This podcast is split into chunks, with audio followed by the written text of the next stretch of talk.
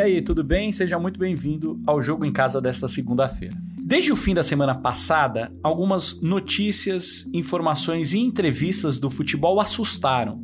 Assustaram porque, diante delas, parece que a pandemia já passou no Brasil. O Campeonato Carioca é o primeiro campeonato de alto rendimento que volta a acontecer no Brasil, no momento em que somos o epicentro da pandemia do coronavírus, na contramão das providências tomadas no restante do mundo. Ontem, domingo, rolou a primeira rodada cheia do Campeonato Carioca realizada durante a pandemia, com direito a dois jogos no mesmo estádio, o Engenhão, e com três jogadores do Volta Redonda diagnosticados com a Covid-19 horas antes da partida contra o Fluminense. E a Prefeitura do Rio de Janeiro autorizou a volta do público aos estádios de futebol a partir do dia 10 de julho. Em um primeiro momento, os estádios vão poder receber um terço da sua capacidade. No sábado, a Prefeitura do Rio de Janeiro informou que jogos com torcida serão permitidos na cidade a partir do dia 10 de julho. Essa decisão é única no mundo. O Rio de Janeiro, no Brasil, vai ser o único lugar do mundo com pandemia fora de controle, mas com torcedores felizes e contentes nas arquibancadas. E de acordo com a Organização Mundial da Saúde, o Brasil foi o país que registrou o maior número de novos casos da Covid-19 no planeta. A CBF divulgou uma proposta para começar o Campeonato Brasileiro em agosto. A proposta é essa daqui, olha, de que os jogos, tanto da Série A quanto da Série B, comecem no fim de semana do dia 8 de agosto. As 38 rodadas estão mantidas, a previsão é de partidas sem público e o campeonato, então, só vai terminar em fevereiro do ano que vem. E para completar, na sexta-feira, a CBF afirmou que pretende iniciar o Campeonato Brasileiro no dia 9 de agosto, o que revoltou alguns clubes, principalmente os de São Paulo, que ainda nem voltaram a treinar. Parece que deu a louca no futebol brasileiro. É cada um por si, fazendo e falando o que bem entende, sem pensar no outro e principalmente nas consequências. Enquanto isso, a pandemia continua fora de controle no Brasil. Para falar sobre esses temas, Martim Fernandes e eu vamos receber a comentarista da Globo Ana Thaís Matos e a repórter da Rádio CBN do Rio de Janeiro, Camila Carelli. Segunda-feira, dia 29 de junho, eu sou Guilherme Pereira e este é o Jogo em Casa. Meninas, são tantos assuntos importantes e difíceis de serem tratados, né? É difícil até saber por onde começar, mas vamos começar pelos jogos do Campeonato Carioca, jogos de ontem. É, bom, eu vou até ilustrar com dois momentos. Primeiro, o Botafogo entrando com uma faixa falando protocolo bom é o que respeita, a, a, respeita vidas, jogo das 11 da manhã, e aí à tarde, no jogo das quatro, entra o Vasco da Gama com outra faixa, né? Jogo seguro, que é a faixa é, que faz alusão a todo o protocolo da Federação Carioca. Ana, queria começar com você. Como que você viveu é, voltar a fazer uma transmissão, voltar a trabalhar com futebol, ter que falar de futebol ao mesmo tempo em que tudo isso está acontecendo? Tudo bem, Gui? Prazer, obrigado pelo convite. É, cara, foi assim muito diferente porque eu tive que acrescentar no meu vocabulário palavras que eu não usaria para falar do, de um jogo de futebol. Por exemplo, é, eu precisava citar o que aconteceu antes. Eu fiz o jogo do Vasco, eu comentei o Vasco e Macaé no Premier, e eu precisava falar sobre o que aconteceu antes da parada, né? Que era o time comandado pelo Abel, o time estava super mal. Como é que eu vou me referir em relação a isso? Então eu usei o termo Vasco pré-pandêmico, que deixa uma frase enorme, né? E para televisão, que é um negócio super rápido, comentário de jogo, principalmente, né? Então ficou uma frase enorme para eu falar de um Vasco de três meses atrás. Eu acho que a maior dificuldade para mim, assim, particularmente falando, foi desenferrujar o poder da palavra, a agilidade das palavras numa transmissão. Camila, e para você, como está sendo ter que cobrir o Campeonato Carioca, tudo o que está acontecendo, ao mesmo tempo em que a gente, como sociedade, e claro, como indivíduos, né, a gente tem que lidar com uma pandemia que está fora de controle no país. É, é muito delicado e muito diferente, né, Gui? Prazer também estar participando aqui com vocês. É, eu já tinha feito a transmissão do jogo do Flamengo, porque nós fizemos para a rádio, né, aquele Flamengo Pãozinho, que foi o primeiro jogo, de fato, na volta do Campeonato Carioca, e ontem o jogo do Botafogo. É, dia a dia já tem sido difícil, porque as notícias também vão mudando de hora em hora, tem posicionamentos muito diferentes, né? Se a gente colocar Botafogo e Fluminense de um lado, Flamengo e Vasco de outro, e Federação desse mesmo lado de, de Flamengo e Vasco, mas acho que na transmissão, acho que a maior dificuldade foi é, falar do jogo, mas não deixar de situar o quanto ele está é, desconectado da realidade da cidade, né? Ainda mais quando a gente falou do Flamengo e Bangu. A última informação que eu dei na transmissão foi que naquele mesmo dia ali do lado, né? Enquanto a gente estava transmitindo o Flamengo e Bangu dentro do Maracanã, a gente não, porque a gente tem feito de casa, mas os jogadores estavam ali, duas pessoas tinham morrido no hospital de campanha que fica ao lado. Então é diferente, né? A gente normalmente trata o futebol como uma coisa alegre mas nesse momento é inevitável fazer uma explicação do quanto ele tem sido usado, principalmente no Rio, politicamente, muito distante da, da importância que ele tem para a sociedade. Dentro disso, Martim, que a Camila acabou de falar, a gente vê realmente o Botafogo entrando, já fazendo protesto na entrada, fazendo protesto inclusive durante o jogo. E aí a gente tem do outro lado o Vasco apoiando. Sabemos também que o Flamengo apoia. O Flamengo não jogou nesse domingo, mas claro, apoia. Enfim, é futebol é, dividido, né, Martim? Não, não é desse jeito que a gente imaginou que o futebol ia voltar. Não, não é. Não é desse jeito que deveria ser. Eu vendo os jogos pela televisão hoje, fiquei com a impressão que eu tava vendo outro país. Assim, não, não tava no Brasil, não tava no Rio de Janeiro.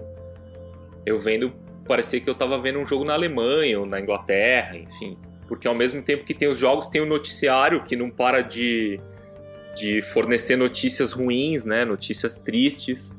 A realidade não, não, não parou, não ficou melhor porque o futebol voltou, ao contrário, né?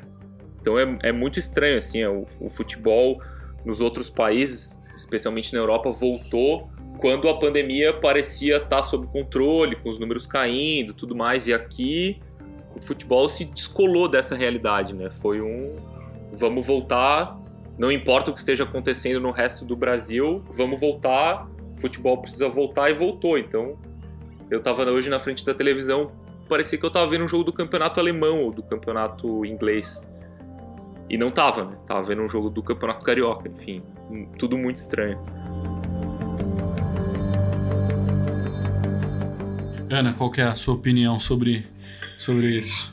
Ah, Gui, é, é muito complicado, né? Porque eu acho que a gente passou aí pelo menos vai dois meses é, falando sobre o quão é, descolado da realidade esse retorno forçado do futebol e do campeonato estadual, no, no, no final das contas, né? As federações pressionando para um campeonato que, em tese, ele tem pouquíssimo para acrescentar te tecnicamente e financeiramente na história do futebol brasileiro. É, acho que faltou a gente entender, entender não, aceitar o, o, momento e as federações, junto com a CBF, bancar de fato o que realmente importa, que são os campeonatos nacionais.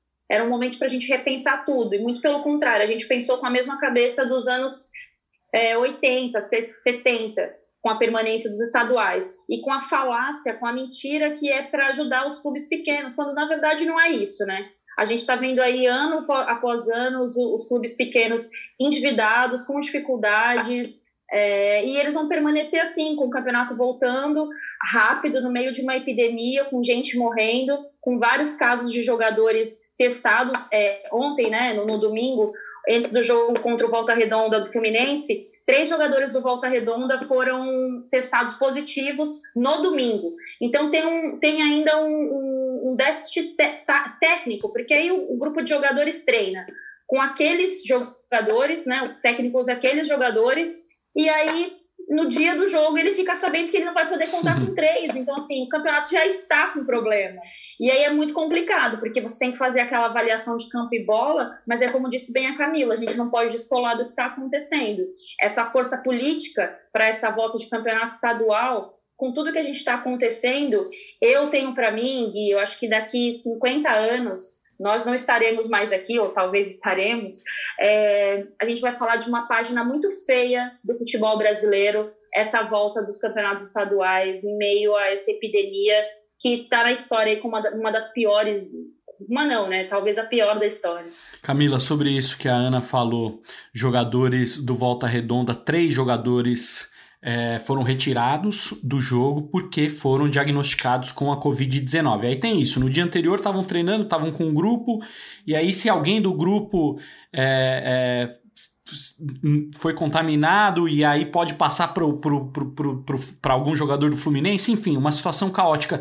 Como que isso está é, sendo visto aí no Rio de Janeiro? É essa parte especificamente dos jogadores do Volta? Foi tratado como mais um absurdo, na verdade, né? Mais uma decisão é, bastante contraditória, porque quando soubemos essa informação, né, quando é, o Volta Redonda trouxe essa informação, muita gente se questionou se a partida aconteceria ainda assim. O próprio Fluminense é, entrou em contato, tentou é, saber o que, que aconteceria e, e, foi mantida a partida como se nada tivesse acontecido. Como você disse, assim, se três atletas estão contaminados, eles tiveram contato com o grupo a semana inteira, nada garante que daqui a dois dias, num novo teste, a gente descubra que esses jogadores também tiveram, que foram a campo, né, também estavam contaminados. Teve a situação do Egídio, que eu acho que ela é muito pontual. O Egídio está com a esposa grávida e durante a semana falaram que era um dos jogadores mais preocupados com o retorno, justamente porque tem uma, um bebê, né, ainda na barriga da sua esposa. E o Egídio foi expulso no jogo num lance,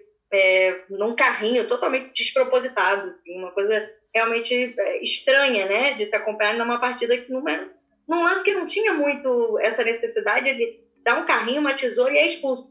Será que não tem nenhuma relação com o psicológico do Egídio entrando em campo hoje para essa partida? E sabendo que dois ou três jogadores do Volta Redonda é, não jogaram porque estavam contaminados? Eu acho impossível não fazer essa relação.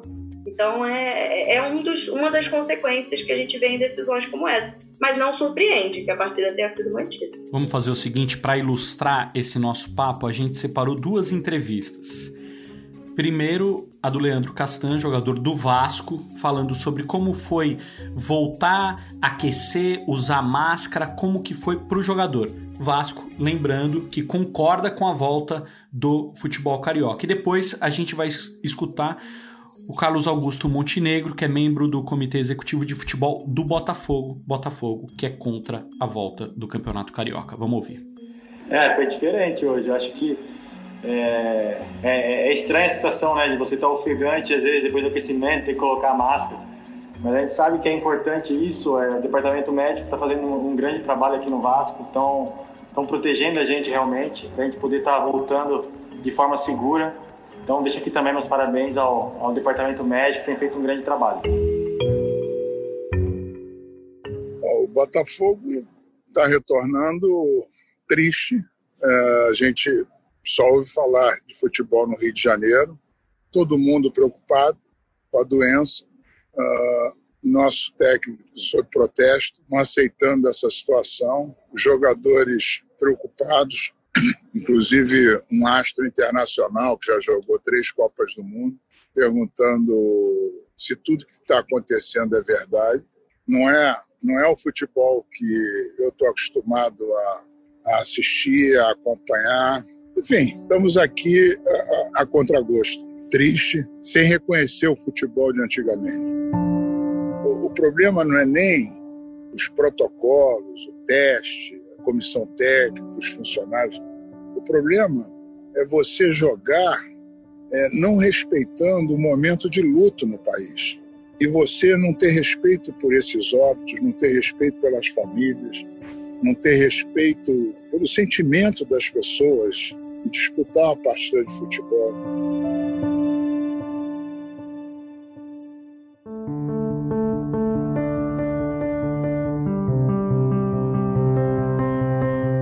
Se não bastasse, né, gente? A Prefeitura do Rio de Janeiro anunciou que jogos com torcida serão permitidos a partir do dia 10 de julho, daqui pouco mais de 10 dias, com um terço da capacidade do estádio. E é bom lembrar que a aglomeração de pessoas é o ambiente para a transmissão do coronavírus. Acho que nesse caso, gente, é isso que eu queria abordar com, você, com vocês. A gente vê é, a relação política ainda é mais escancarada, né? Porque Marcelo Crivella, prefeito do Rio de Janeiro, busca apoio do presidente da República, Jair Bolsonaro. A gente sabe o Bolsonaro é a favor da volta de todas as atividades, não só do futebol, e o Rio de Janeiro está é, prestando esse serviço a ele, digamos assim. Camila, mais um assunto delicado que não deve, não deve ser fácil de cobrir e, e nem de conviver com isso no Rio de Janeiro, né? É, eu acho que um bom exemplo disso, né, dessa questão dessa politicagem influenciando a questão da volta do campeonato, foi na semana passada, né, quando a gente tem é, a gente, o, o, que permitiu que a federação discutisse a volta do Campeonato Carioca foi um decreto da prefeitura que permite atividades esportivas. Então, está tudo muito alinhado com as decisões políticas do Estado e da prefeitura, principalmente, do município. E aí você tem uma decisão, um jogo do Flamengo na quarta-feira, e logo depois um decreto, um novo decreto da prefeitura dizendo, não, olha só, antes do dia 26 não pode ter jogo. Só porque tinha uma outra questão, que era o Botafogo e Fluminense, que tinham acabado de voltar a treinar, voltariam, o Botafogo, no caso, voltaria no sábado, e aí não tinha condições né, de, de voltar a jogar, embora tenha voltado com oito dias. Mas aí fica muito claro que é, é nitidamente um decreto só para interferir ali no campeonato volta ou não volta. É como se a prefeitura fosse um quarto interessado no campeonato estadual, né? Tem a federação, tem os clubes, tem, tinha o Botafogo e o Fluminense de um lado, o Flamengo e o Vasco, e tem a prefeitura também, de alguma forma interferindo ali nas decisões. Então, é, isso para mim foi o mais nítido de que há uma questão política também nessa, nessa volta do campeonato. E aí, finalmente, uma decisão do tribunal, do STJD, que determinou a data exata de retorno dos dois clubes, especificamente Botafogo e Fluminense.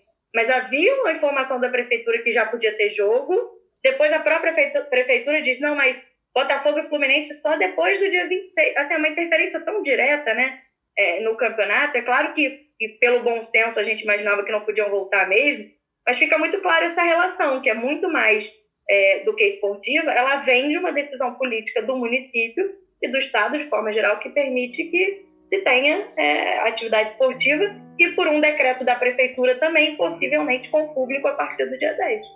Martim, qual é o tamanho uh, da falta de respeito com a população da cidade do Rio de Janeiro? Sem falar de futebol, de bastidores de futebol, a falta de respeito com a população. Eu acho isso uma loucura em, em, sim, em vários, em vários graus, né?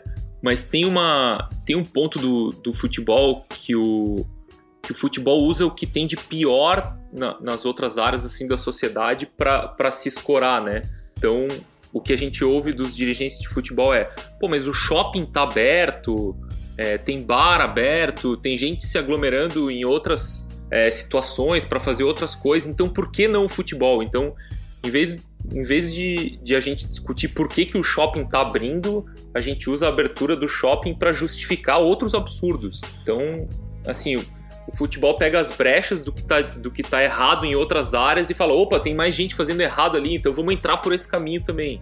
Então é, é, é, é isso que você falou, Gui. É um, é um desrespeito com a cidade, um desrespeito com o estado do Rio de Janeiro. E o que eu acho mais triste é que se abrir a bilheteria, todos os ingressos vão ser vendidos ou quase todos os ingressos vão ser vendidos. Isso eu acho mais é, preocupante. Ana, é bom a gente deixar claro que isso não aconteceu em nenhum outro lugar do mundo. É incrível, né? Assim, lugares que tem menos mortes do que o Brasil. Podemos ir para a Itália, que até outro dia estava assustando todo mundo aqui. A Itália não tem jogo com torcida.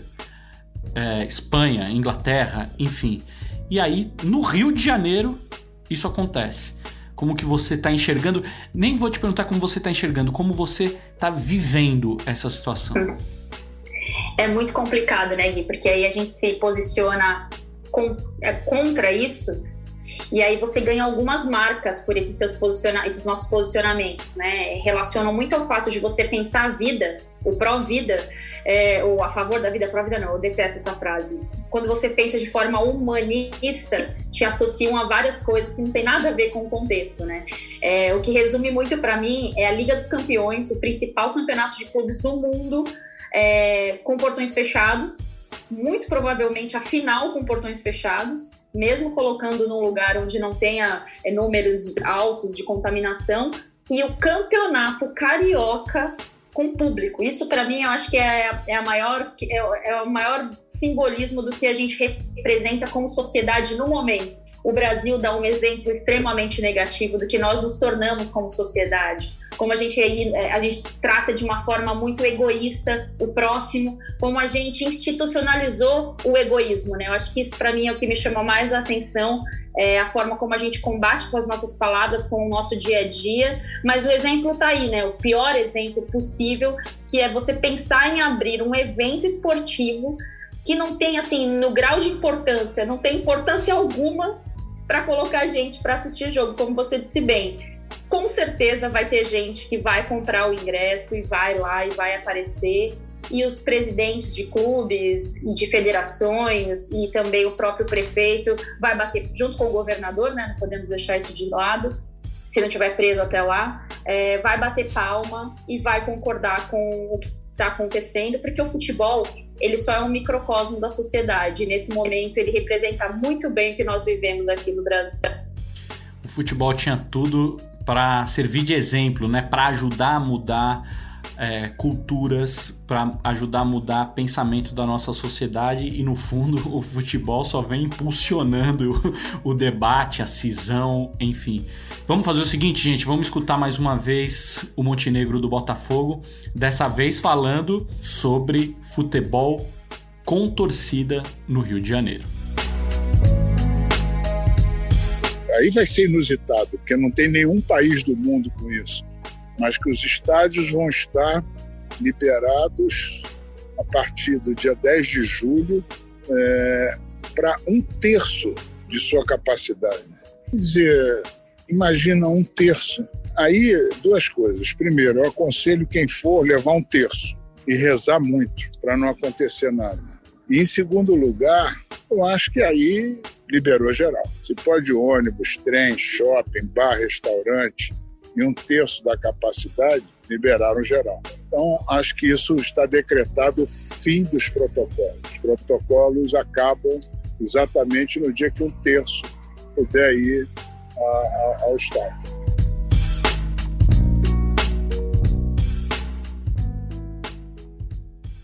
Bom, e a gente poderia esperar da Confederação Brasileira de Futebol uma instituição que pudesse unificar, trabalhar por essa unificação, por uma por uma organização, digamos assim, de todo esse cenário, principalmente é, em relação ao futebol do Rio de Janeiro.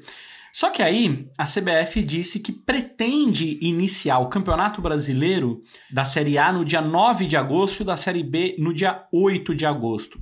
Os clubes de São Paulo ficaram revoltados porque ainda nem voltaram a treinar, estão atrás dos times de Porto Alegre, de Belo Horizonte, do Rio de Janeiro e ainda tem o Campeonato Paulista para disputar.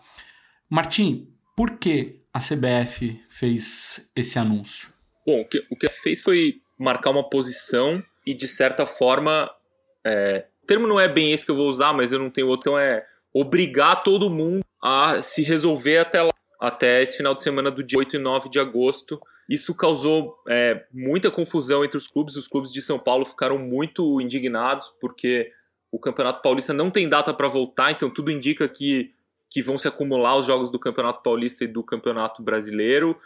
É, Grêmio e Inter, que já estão treinando, tem data para voltar ao Campeonato Gaúcho no dia 17 de julho. A final do Gauchão deve ser nesse final de semana do dia 8 e 9 de agosto. Então, a própria CBF, sabendo disso, é, também trata internamente essa data de 8 e 9 como uma previsão e não como uma data fechada, obrigatória e que não pode ser, ser repensada. Então, eu imagino que tem uma, uma margem de manobra ali de uma, duas semanas para a volta do Campeonato Brasileiro e isso vai ser muito. É, a gente vai ter que ver, né? Porque não é. A volta do Campeonato Carioca, por exemplo, ou do Campeonato Gaúcho ou do Campeonato Paulista é algo relativamente simples, né? Que os jogos são concentrados, os clubes é, precisam se deslocar pouco. Agora, o Campeonato Brasileiro, você tem Fortaleza e Porto Alegre, né? Então, tem Curitiba e Recife. Então, não sei como é que vai ser isso, esse deslocamento. Tem, muita, tem muitas interrogações ainda sobre essa volta do Campeonato Brasileiro, mas a CBF não quis mais ficar só assistindo, quis marcar uma posição e, de certa forma, obrigar todo mundo a correr para ficar pronto até lá. Ô, Ana, só faltou combinar com o vírus, né? CBF combinou com faltou todo mundo, só faltou o vírus. CBF. A impressão que eu fiquei, Gui, é que a CBF, é, o Martin falou bem, marcou uma posição, coisa que ela não estava fazendo, né? Ela largou muito a independência das federações, algo que eu até critico muito, porque isso tem reflexo até em outros pontos, por exemplo, em relação ao futebol feminino, né? E a, e a CBF colocou essa data como para se posicionar, só que a gente vive num país que vive uma, das, uma crise é, sanitária, tem grandes deslocamentos e a CBF não, ela não conseguiu costurar de uma forma que ela ganhasse é, a força das federações. Então, assim, ó, federações, cada uma de vocês aí se resolvam, e aí dia 8 eu quero todo mundo aqui para disputar meu campeonato. Ou, sei lá, daqui 15 dias, 20 dias. Então, acho que isso pesa muito contra a decisão da CBF, porque você deixa tudo muito largado e tem uma outra coisa também é, que me chama a atenção. Logo que começar, que o Flamengo voltou a treinar, né? Porque o Flamengo, né, dono do país, resolveu voltar a treinar antes de todo mundo, sem autorização.